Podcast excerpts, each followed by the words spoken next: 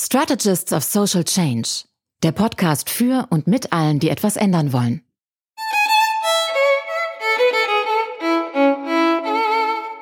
Herzlich willkommen, liebe Freunde und Freundinnen des Wandels. Äh, mein Gast ist Professor für Soziologie, Politikwissenschaft, interkulturelle Kompetenz und sozialwissenschaftliche Methoden an der Hochschule für Polizei und öffentliche Verwaltung in Bielefeld. Er hat promoviert über Gewaltdiskurse deutscher und französischer Intellektueller und sitzt jetzt virtuell vor mir. Herzlich willkommen, Hallo. Jonas Kurzpalk. Hallo, Hallo Sergius. Jonas, vielen, vielen herzlichen Dank, dass wir miteinander sprechen können über Gewalt in sozialen Kontexten äh, und gesellschaftlichen Veränderungsprozessen. Und ich glaube, eine Sache, die äh, stelle ich jetzt mal vorweg, weil die Reihe Strategists of Social Change heißt, es wird jetzt hier in diesem Gespräch natürlich nicht darum gehen, wie man Gewalt am besten einsetzen kann, um irgendwas zu verändern. Selbstverständlich verurteilen du und ich Gewalt in allen ihren Erscheinungsformen.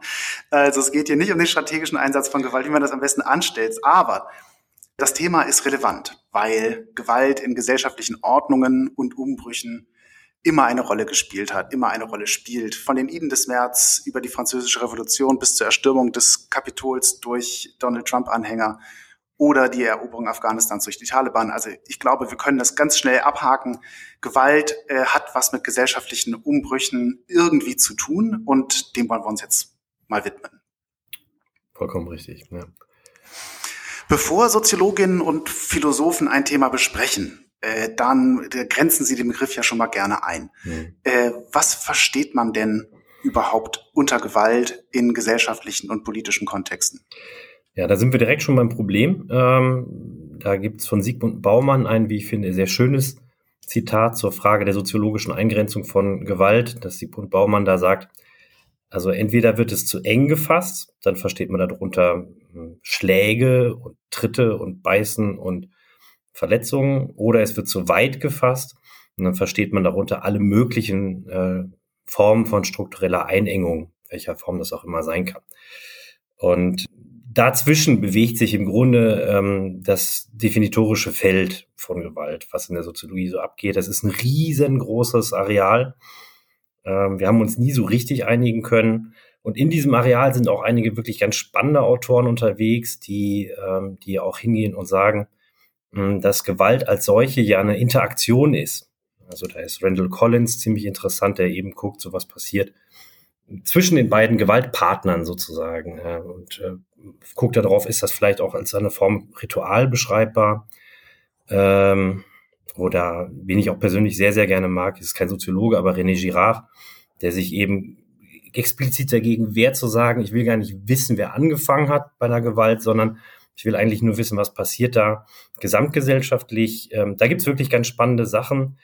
Aber ich es tut mir leid, dich gleich zu Anfang enttäuschen zu müssen. So eine richtig schöne Definition kann ich dir da leider nicht bieten.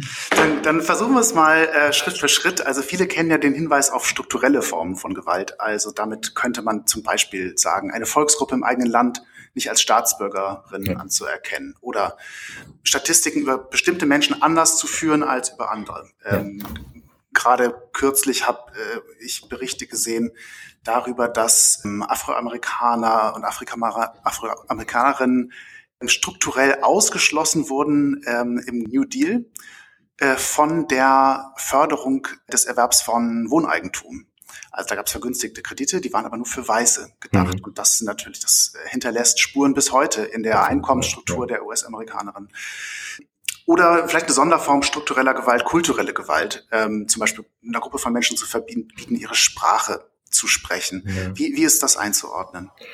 Äh, das ist so ein ziemlich berühmt gewordenes Dreieck, was Johann Galtung ins Spiel gebracht hat. Das ist ein ziemlich legendärer äh, Friedensforscher. Ähm, der hat erst angefangen, so ein, so ein Spannungsverhältnis zwischen tatsächlicher Gewalt und struktureller Gewalt herzustellen und zu sagen, dass, dass die natürlich miteinander zusammenhängen. Mein Lieblingsbeispiel ist für strukturelle Gewalt in dem Zusammenhang, ähm, dass in der Berliner Meldestelle, Kfz-Meldestelle, alle Möbel auf dem Boden festgeschraubt sind. Und äh, man kann sich sehr gut vorstellen, wie strukturelle Gewalt da wirkt, nämlich, dass Leute dann kommen und sagen, ich möchte gerne mein Auto anmelden und dann heißt es, das fehlt aber noch das rosa Formular. Die Kollegin ist aber gerade zu Tisch. Und äh, dann möchte man halt gerne eins von diesen Möbeln nehmen und in aktuelle Gewalt umsetzen quasi und das ist einem dann unmöglich gemacht, weil das so festgeschraubt ist. Ist das nicht fast schon Nudging? Ja, ja, es hat schon so ein bisschen geht so, ja, könnte man, ja, könnte, oh, bin ich noch nicht drauf gekommen, aber ja, da hat man also strukturelle Gewalt. Die strukturelle Gewalt geht quasi dann von der Behörde aus. Die Behörde hat ihre Routinen, die feuert sie einfach gnadenlos ab. Und wenn man, äh, es gibt aber natürlich die Übergänge in die aktuelle Gewalt sind natürlich fließend. So, dann kommt, kam der Galtung ein paar Jahre später dazu, das nochmal zu erweitern um den Faktor kulturelle Gewalt. Das ist so ein bisschen so das, was, was bei Marx beschrieben wird, so als der Überbau. Ja, also das sind quasi so eingefleischte Überzeugungen, die, die es quasi unmöglich machen, sich gegen eine bestimmte Form von Gewalt überhaupt zu wehren. Zum Beispiel eben in der Antike äh, ist die Sklaverei dermaßen selbstverständlich, dass es quasi für einen, einen äh, Sklaven kulturell unmöglich ist, das überhaupt zu thematisieren und zu sagen, ich könnte mir vorstellen, dass ich besser dran wäre, wenn ich frei bin. Das ist ihm dann gar nicht möglich. Ja, und da, dass dieses Dreieck stellt Galtung eben dar. Strukturen einerseits, das ist, hat damit Macht zu tun, äh, tatsächliche Gewalt, das ist tatsächlich nur das, was man dann Schlagen, Beißen, Treten irgendwie kennt. Und das Kulturelle ist eher so dieses, was auch den Betroffenen selbst quasi unsichtbar bleibt, aber eben starke Wirkung entfaltet. Mhm. Bleiben wir nochmal bei weiteren Erscheinungsformen von Gewalt, die in einer bestimmten Art und Weise dazu dienen, soziales Gefüge zu sichern, Sklaverei oder, oder, oder aufrecht zu erhalten, ohne dass ein Schuss fällt oder ohne Katzenbeißen treten. Ähm, oder dass jemand der Arm umgedreht wird. Ähm, Heinrich Popitz, habe ich gelesen, beschreibt das in einem seiner Texte, äh, dieses Beispiel von ähm, Menschen, die auf einem Schiffsdeck sitzen und äh, mit bestimmten Verhaltensweisen gezielt andere davon abhalten, sich auf Liegen in ihrer Nähe niederzulassen. Was, was kommt hier zum Ausdruck? Das ist einmal bei Popitz interessiert sich dafür für Organisation. Also der sagt eben, hm, die schaffen es, die Leute, die quasi diese Sitze blockieren, die schaffen es, sich besser zu organisieren als die anderen und schaffen es auf Basis ihrer Organisation quasi so ein Monopol auf Liegestuhlbesitz einzuführen. Ähm, was ich aber auch dabei interessant finde, ist der Faktor Zeit. Da ist Elias Canetti ein interessanter Autor, der dann eben sagt, Gewalt, äh, wenn sie kann radikal verlangsamt werden einfach und dann tritt sie in Form der Macht auf. Mhm. Ja, also im Grunde sieht äh, Canetti quasi so eine Möglichkeit zwischen Gewalt und, und Macht wie so eine Art Regler hin und her zu schieben und je nachdem, ähm, wo man gerade ist, kann man Gewalt ganz runterfahren auf, auf gar kein Schlagen, Treten, Beißen mehr, sondern einfach auf ein Beharren auf bestehenden Strukturen und die sind dann halt einfach so und ihr habt euch gefälligst dran zu gewöhnen. Ähm, das finde ich einen ziemlich spannenden Aspekt, ähm, ne?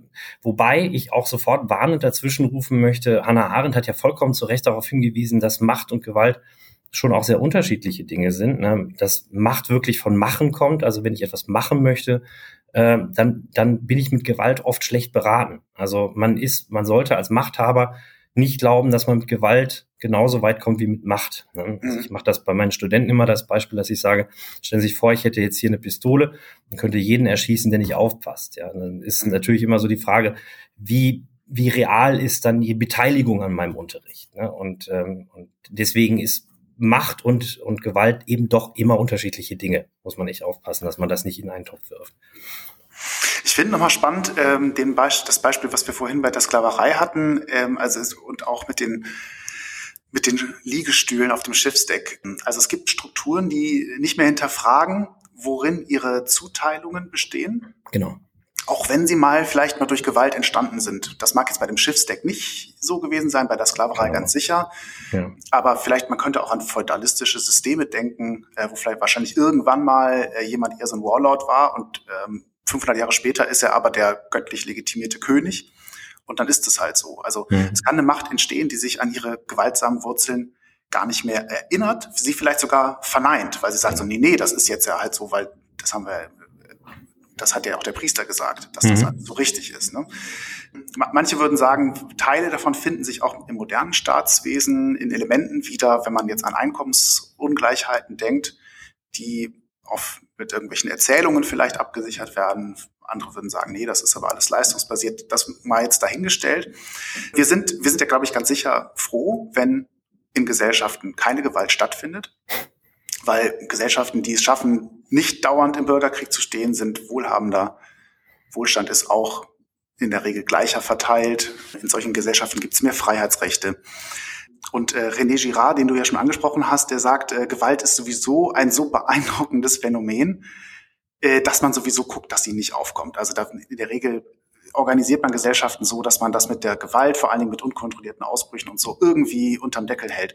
Ist, ist Gesellschaft vielleicht einfach nur ein anderes Wort dafür, für System zur Kontrolle von Gewalt?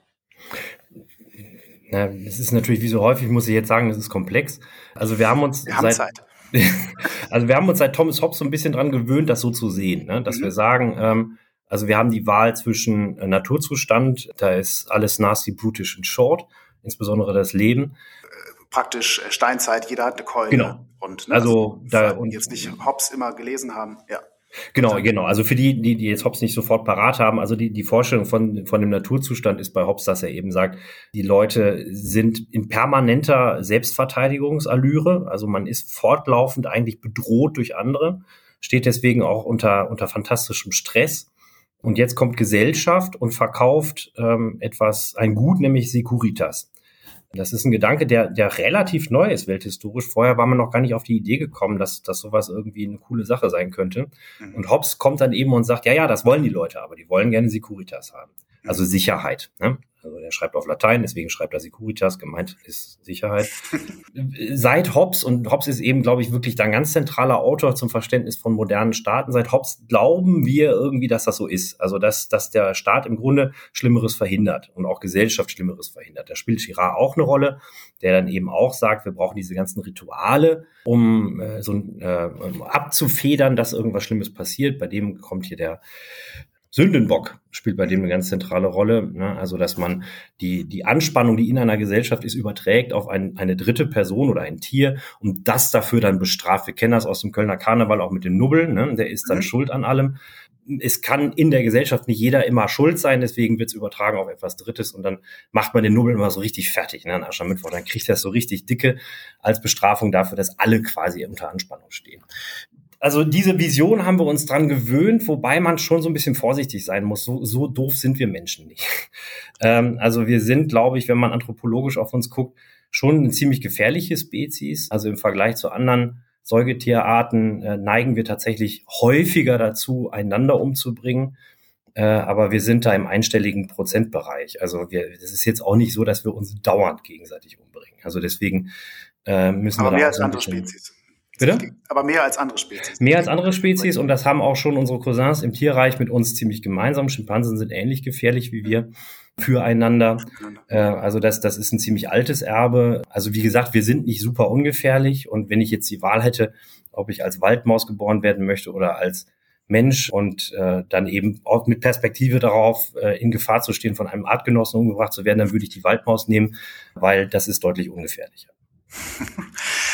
Das heißt, aber letztlich ist es schon so, wir lösen das Problem damit, dass wir sagen, Gewalt dürfen dann jetzt, wenn überhaupt, nur bestimmte Leute ausüben ja. und die anderen dürfen das nicht, damit wir das äh, hier so ein bisschen im Griff haben. Also das genau. Gewaltmonopol gibt es beim Staat.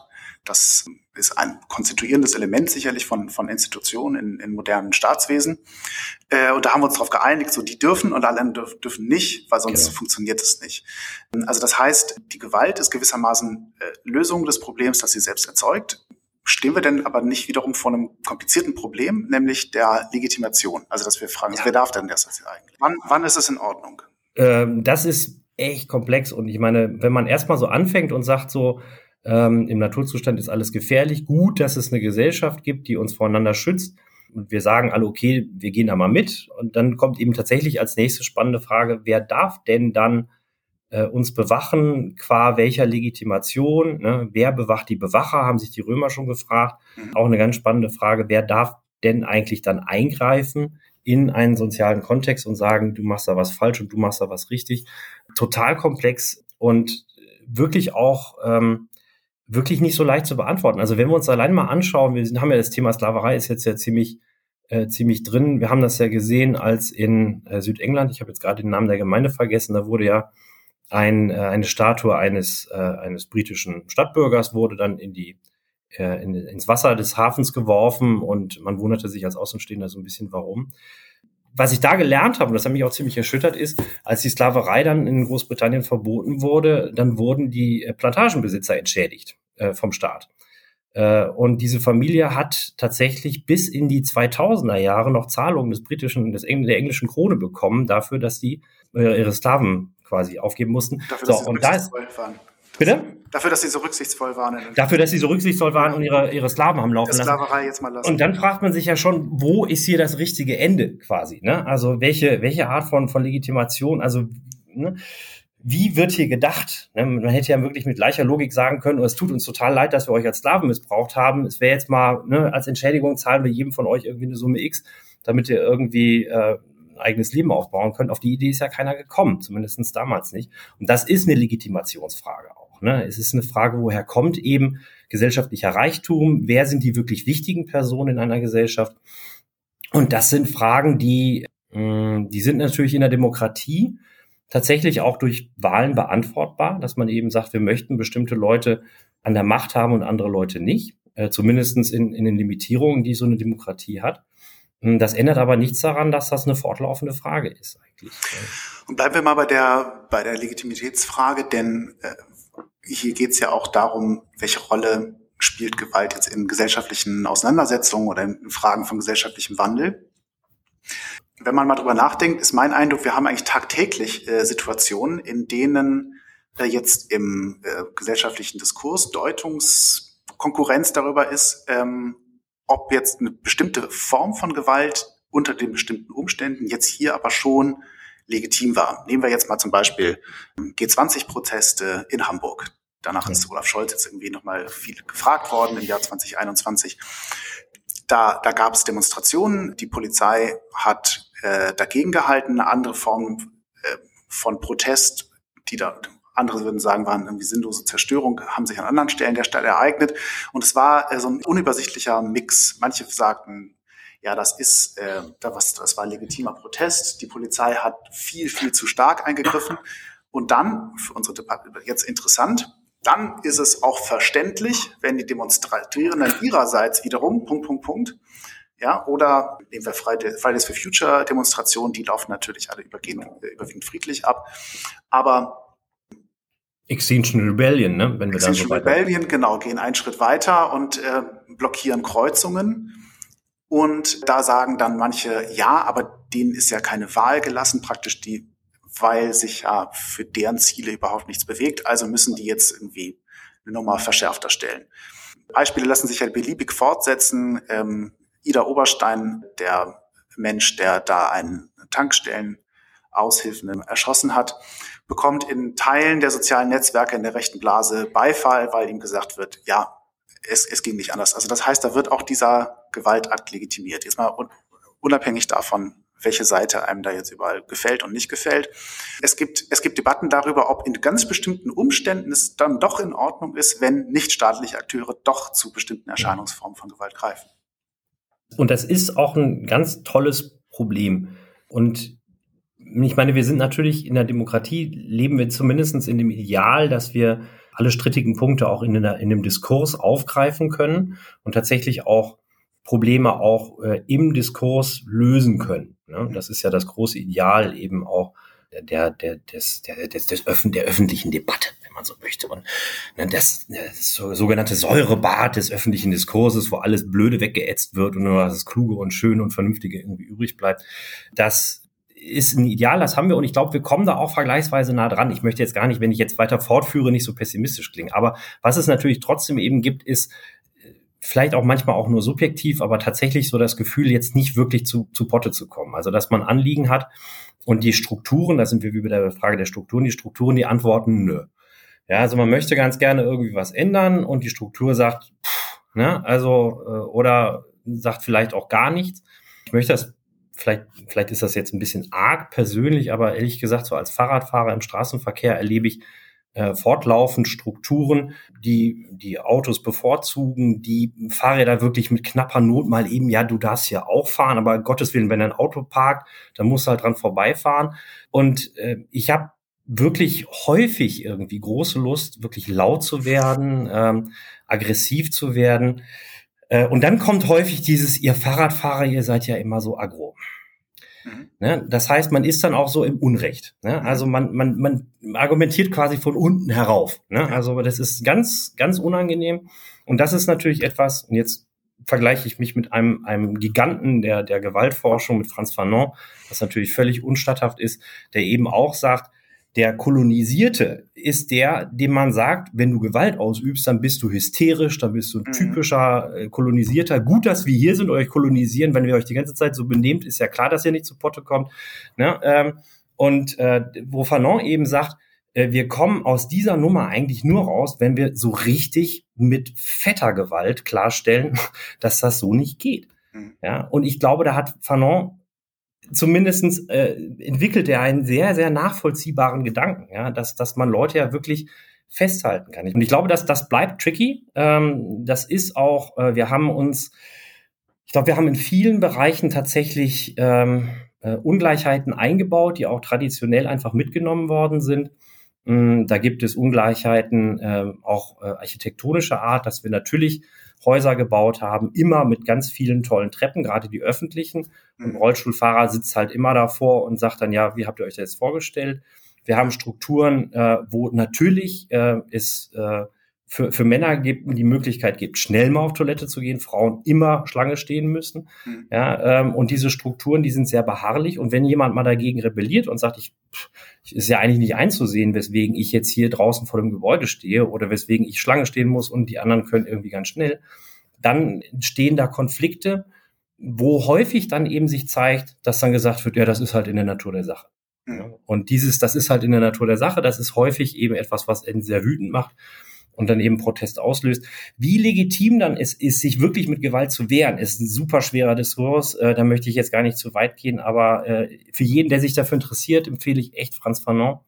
Ich habe den regelmäßig äh, lesen lassen von meinen Studierenden in meinen Seminaren zur Soziologie der Gewalt und eigentlich regelmäßig äh, Studierende geerntet, die mit leuchtenden Augen über Franz Fanon berichtet haben. Ähm, der ist ein, ein äh, zutiefst mitreißender Autor, der sehr äh, sehr gut erklären kann, wo das Problem liegt. Und ähm, ich glaube, also sollte, wenn man da mal weiter bohren möchte, ist das, ein, äh, ist das eine super Adresse. Okay, aber wir können festhalten, in ähm, einer Gesellschaft wie der unsrigen, die so hochgradig organisiert ist und auch befriedet und institutionalisiert, die Unterstellung jetzt im politischen, in der politischen Auseinandersetzung, ihr setzt jetzt Gewalt ein, ist für die andere Seite ein Problem. Genau, man bellt quasi von unten hoch. Ne? Äh, man ist quasi sofort. Ja, aber eigentlich, weil, weil wir auch uns darauf geeinigt haben, wir wollen das alles ge gewaltfrei machen und wenn man, man kann da dann in dem Moment sagen, ihr habt jetzt diesen gewaltfreien Pfad verlassen, also eigentlich habt ihr euch jetzt für den Diskurs qualifiziert. Ja. Wenn ich da vielleicht auch nochmal das Fahrradbeispiel bringen kann, es gibt jetzt ja so eine Protestform, ähm, das sind diese, äh, diese Fahrten, wo dann eben ähm, eine eine Unklarheit, sagen wir so, im Verkehrsrecht genutzt wird, wo gesagt wird, ein Fahrradkonvoi gilt als geschlossenes Fahrzeug und ähm, kann dann eben auch rote Ampeln als Konvoi dann überkreuzen. Dann gibt es diese Critical Mass Treffen, einmal im Monat findet das statt und dann fahren dann eben Fahrrad, Fahrräder im Fahrradverband durch die Gegend. Und jetzt gibt es Polizeien, unterschiedlicher Art oder Verwaltung auch, die reagieren sehr unterschiedlich darauf. Die einen fahren mit, begleiten das und die anderen versuchen das zu unterbinden, weil sie sagen, es handelt sich hierbei um eine unangekündigte Demonstration, die muss verboten werden. Äh, rechtlich gesehen sind wir da irgendwo in so einem Ding dazwischen. Ja, also das, das kann man so sehen, so oder so. Ähm, und äh, man kann sich eben vorstellen, dass da, ähm, da, wo eben dann tatsächlich ver versucht wird, das zu unterbinden, da einzugreifen, der Unmut sehr viel äh, stärker dann auch sich repräsentiert ne? Mhm. und auch eine, eine, größere Härte entsteht, weil dann eben gesagt wird, die haben gar keine Möglichkeit, uns zu äußern. Mhm. Ja? Also uns wird hier im Grunde eine, ein Sprachrohr genommen und wie sollen wir es denn jetzt sagen? Ja? Wie sollen wir euch mitteilen, dass wir hier Teil des Straßenverkehrs sind und auch einfach unseren Platz brauchen? Ich möchte noch mal einen anderen Aspekt in der Debatte aufmachen und komme da auch gleich nochmal auf das Beispiel algerischer Bürgerkrieg zu sprechen, über den du ja auch in deinen Analysen geschrieben hast. François Fanon hast du gerade erwähnt. Und zwar möchte ich da deswegen drauf kommen, weil wir ja auch innerhalb unseres Landes und des, des politischen Diskurses gerade in sozialen Medien eine starke Polarisierung feststellen. Mehr Missverstehen untereinander und so Lagerbildung und, und ähnliches. Und äh, das ist auch ganz schön. Wir kommen dann nochmal, schließt sich der Kreis, weil wir nochmal zum Thema kultureller Gewalt kommen. In deinen Analysen zum algerischen Bürgerkrieg hast du nämlich gefunden, dass ein Vordenker der algerischen Seite von einer Notwendigkeit sprach, wir müssen einen unüberwindbaren Graben schaffen zwischen den Franzosen und uns, hat er damals gesagt. Also wir müssen mhm. damit aufräumen, dass wir mit denen irgendwie können, dass die was mit uns zu tun haben. Wir müssen also klar machen, dass die die anderen sind. Und dieser Graben, der muss ja durch ein Narrativ oder also kulturell definiert sein. Ja. Warum ist das so wichtig? Weil Menschen wirklich, das hatte ich ja eben schon mal, als wir bei Hobbes waren, Menschen sind im Prinzip echt schon ganz schön nette Wesen. Und Menschen können häufig echt so ziemlich gut mit allen möglichen Leuten, also mit anderen Menschen. Und Menschen sind sehr gut da drin, fünfe gerade sein zu lassen und den äh, lieben Gott einen alten Mann. Und also da, Menschen sind echt erstmal prinzipiell nett. Und wenn man Leute dazu kriegen möchte, den anderen als Feind zu sehen, dann muss man sich entfremden. Na, dann muss man die Menschen auseinanderziehen. Dann muss man äh, es unmöglich machen, ähm, dass man diese, äh, diese wirklich sehr, sehr sozialen Routinen, die wir als Menschen haben, dass die ausgeführt werden können. Das muss man unterbinden. Ähm, das war im Fall des algerischen Bürgerkriegs, war das massiv. Ich habe das mal so überschlagen. Es waren ungefähr zehnmal so viele Algerier sind durch den Eingriff der algerischen Befreiungsfront ums Leben gekommen wie durch Franzosen. Oh. Da steckt, also das ist richtig Arbeit für so eine Terrororganisation. Die müssen richtig Kraft da reinstecken, so eine Grenze zu ziehen, weil sonst ist das, ist der Widerstand häufig nicht so krass plausibel. Ne? Also dann, dann sagen die Leute, ja klar, sind die irgendwie doof zu uns, aber hier der François, der hier bei mir um die Ecke wohnt, der ist eigentlich ein ganz netter. Und das darf halt nicht passieren. Also das sieht man natürlich in allen anderen Formen der Entfremdung, dass man dann eben es verunmöglicht, irgendwie normale soziale Bindungen herzustellen. Was ja zum Beispiel auch ein Riesenproblem von Rassismus ist, ist wirklich diese, diese hartnäckige Behauptung, jemand sei aufgrund seiner Hautfarbe einfach komplett anders. Ja, und das ist ja irre. Also wenn man sich das mal vorstellt, äh, wie, wie massiv das wirkt, ja, und ähm, wie verletzend das schon quasi in der Ausgangslage ist ähm, und, und wie schwierig das zu überwinden ist und dahin zu kommen und zu sagen, ey Leute, das ist, ne, da müssen wir, äh, müssen wir echt nochmal einen frischen Blick drauf wickeln, entwickeln. Und da kommst du natürlich mit deinem Beispiel hier äh, vom New Deal, das ganz interessant ist. Da gibt es natürlich historisch aufgehäufte Erfahrungen von Ungerechtigkeit, die Leute auch zurückzucken lassen und sagen lassen, ich traue euch da nicht über den Weg. Ich weiß nicht, ob das jetzt authentisch ist. Ne? Es ist mir zu oft und meiner Familie zu oft passiert, dass wir entfremdet wurden, als dass ich euch glauben kann, dass ich plötzlich integriert bin. Ja, ähm, also auch da haben wir natürlich, wir haben quasi künstlich entworfene Gräben. Da stecken Terrororganisationen häufig hinter die, die, die auch mit sehr viel, mit sehr viel Kraft quasi entwickeln. Aber es gibt natürlich auch diese natürlich entstandenen Gräben, die historisch bedingt sind und wie Kant sagt, die Haupttrennungsargumente zwischen Menschen sind Sprache und Religion. Das scheint bis heute noch der Fall zu sein.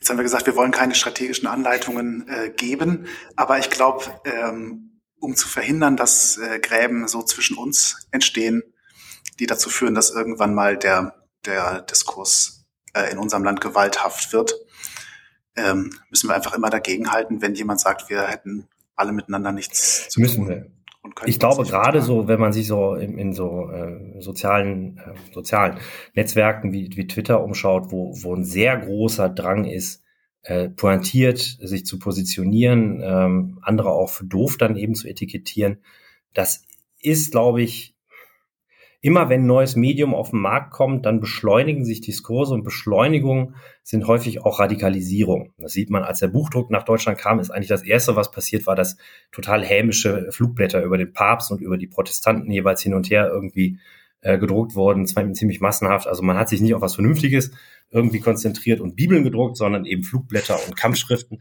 Und jetzt das Gleiche haben wir jetzt bei dem neuen Medium eben mit Twitter. Ähm, da verbringen wir auch sehr viel Zeit damit, uns gegenseitig irgendwie doof zu finden. Ich glaube, da müssen wir tatsächlich, weil wir im Augenblick noch keine keine gelungene Sozialisierung dieses Mediums haben. Ne, wir haben den Buchdruck irgendwann sozialisiert. Das ist gelungen, äh, dass der quasi sich gezähmt hat und dass die Leute angefangen haben, vernünftige Bücher zu schreiben.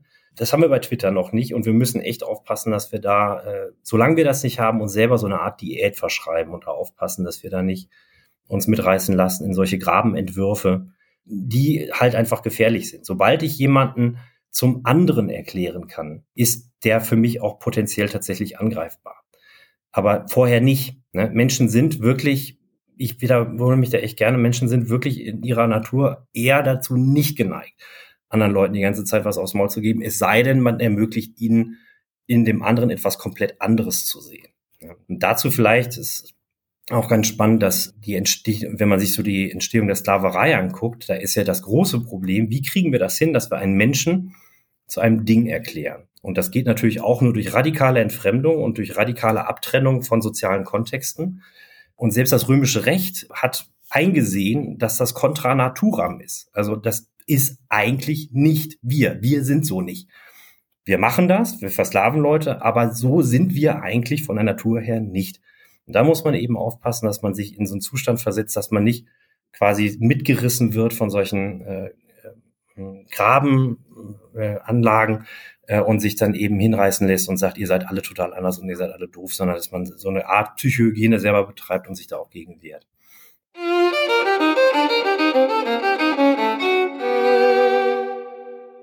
Sprechen wir noch mal ein bisschen über deinen Weg. Du hast nach der Schule gleich direkt Politik, Soziologie, auch ein bisschen Jura studiert. Warum war für dich damals gleich klar, dass es in deinem künftigen Leben um die Gesellschaft und um das Zusammenleben gehen soll? Das ist ja häufig gar nicht so, so schnell klar. Ne? Das ist, geht so los. Ich habe so eine, so eine gewisse Initiationsgeschichte, ich glaube, die ist auch wahr, ähm, dass ich mal so ein Gespräch äh, von meinen Eltern zugehört habe, wo dann Freunde von meinen Eltern sagten, ja, die Polen, die sind so katholisch, weil sie so arm sind. Mm, und das hat mich gewundert, weil ich so dachte, dass ich, ich sehe den Zusammenhang nicht so richtig. Ich habe tatsächlich auch sofort mit Religionssoziologie angefangen. Also das ist tatsächlich von Anfang an so ein bisschen so mein Steckenpferd gewesen. Also es war die Initiation, Initialzündung, so zu gucken, wie, wie leben wir so zusammen, ähm, welche Faktoren machen was. Wobei, glaube ich, also die großen Soziologen sind vorher keine Soziologen gewesen. Ja, die großen Soziologen waren Juristen, äh, Anthropologen, Wirtschaftswissenschaftler, die haben alle die Soziologie erst hinterher für sich entdeckt. Und ich glaube, wenn jemand mit Soziologie anfängt, der muss auch quasi erstmal die Soziologie für sich entdecken und auch erstmal verstehen, was da passiert. Aber die Initialfrage war, wie ist der Zusammenhang zwischen Religiosität und, und Einkommen? Äh, das hat mich schon interessiert. Und neben deinen wissenschaftlichen Stationen warst du zeitweise auch in einem Landesamt für Verfassungsschutz tätig. Was hast du aus dieser Zeit da für dich und deine heutige Arbeit mitgenommen? Ich glaube, was, was mir da wirklich endgültig klar geworden ist, ist, dass du eine moderne Massengesellschaft nicht, nicht verwalten kannst. So schrecklich wir Bürokratie finden und äh, wie zweifelhaft mitunter auch der Einsatz von, äh, von staatlichen Kräften auf uns wirkt, dennoch müssen wir, glaube ich, einfach damit leben lernen, dass wir nicht mit acht Milliarden Menschen auf einem Planeten leben können, ohne uns zu verwalten. Das geht nicht. ähm, und ähm, ich glaube, das war so die Haupterkenntnis, die ich damals mitgenommen habe. Ich habe da auch nicht viel gelacht. Also diese ganzen bürokratischen Binnenstrukturen von so einer Verwaltungs- oder Verfassungsschutzbehörde, die waren jetzt auch nicht unbedingt vergnügungssteuerpflichtig, aber die Erkenntnis war eindeutig danach zu sagen, ich hätte es gerne anders. Ich hätte auch gerne einen anderen Planeten, wo wir uns einfach alle zusammensetzen und irgendwie nett zueinander sind, aber es geht nicht. Mit so vielen Leuten auf einem Haufen geht es nicht anders.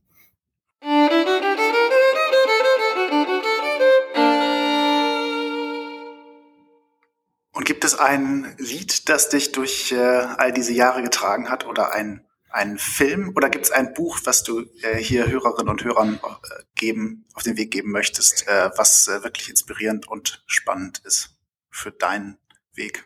Für meinen Weg. Ähm, also, äh, oh, da fragst mich was. Äh, also Lektüre habe ich, glaube ich, schon ein bisschen was gesagt. Also Fanon kann ich echt nur empfehlen. Ähm, das ist so etwas, was man, ähm, womit man sich, glaube ich, immer wieder beschäftigen kann. Ähm, ich habe ähm, Mhm. Ähm, ja, spannend, wirklich interessant. Auch gerade so ein, so gibt es quasi so einen Song, der mein Leben begleitet. Also zumindest nicht inhaltlich. Ich meine, so klanglich gibt es da schöne Sachen, aber ähm, also zum Thema Gewalt, wenn ich da nochmal einen Song irgendwie benennen könnte, glaube ich, einer, ein Lied, das mh, sehr viel über das Thema Gewalt sagt, ohne wirklich ganz konkret über Gewalt zu sprechen, ist sicherlich das Lied der Seeräuber Jenny äh, von aus der Dreigroschenoper. Ich glaube, von zehn Leuten, die es gehört haben, können sich elf dran erinnern. Das ist äh, also äh, sehr, das schlägt ganz schön rein. Ne? Also dieses Schiff mit acht Segeln und mit 50 Kanonen und ähm, da haben wir ja jemanden, der ähm, der fortlaufend gedemütigt wird. Ja? Also der fortlaufend erfährt, unter Wert auch wahrgenommen zu werden und dessen Wertverhältnis sich plötzlich ändert. Dadurch, dass dieses Schiff mit acht Segeln und mit 50 Kanonen äh, reinkommt in den Hafen. Ähm, und, ähm, Und ich glaube, so ein, äh, das ist zumindest mein Verdacht, dass wir uns, glaube ich, fast alle mal bei dem Gedanken erwischen, dass wir uns mal wünschen würden, dass so ein Schiff mal kommt und den anderen mal erklärt, was wir in Wirklichkeit für geile Hengste sind. Ähm, und ähm, deswegen, also wenn wir jetzt beim Themenkomplex Gewalt bleiben, finde ich das ein unglaublich beschreibendes, äh, sehr starkes Lied und äh, höre es auch immer wieder gerne. Ähm, und meine Kinder müssen sich auch immer mit anhören. Ansonsten, ja doch, jetzt, jetzt, jetzt werde ich langsam warm mit der Frage. Oh. Äh, was, was ich wirklich echt immer wieder bedenkenswert finde, äh, ist ein paar Sachen von Tonsteine Scherben. Und da sind wir auch wieder beim Thema Gewalt. Dieses mhm. macht kaputt, was euch kaputt macht. Ich finde, da, da kann man ganz viel drüber nachdenken. Also es geht ja nicht nur darum, dass man jetzt die, die unmittelbare Vision, dass man vielleicht irgendwo hingeht und eben im, in der Kfz-Meldestelle in Berlin jetzt sich so einen Stuhl schnappt und irgendwie äh, die Strukturen zerschlägt, sondern es geht ja auch um innere Prozesse. Was macht mich denn innerlich kaputt? Mhm. Also was, was für Verletzungen erfahre ich, die, gegen die ich mich gegen wehren möchte und gegen vielleicht gar nicht mich wehren kann oder sowas. Und äh, das finde ich einen unglaublich schönen Text, über den man, finde ich, sehr viel und immer wieder noch neu nachdenken kann. Schön vorgetragen, mit leidenschaftlicher Stimme von unsterblichen Rio Reiser. Also, das ist auch was Schönes. Jonas, wir sind am Ende unserer Zeit, aber äh, ganz zum Schluss äh, gibt es immer noch drei Sätze, die der Gast vervollständigen muss. Und die kommen jetzt auf dich zu. Okay.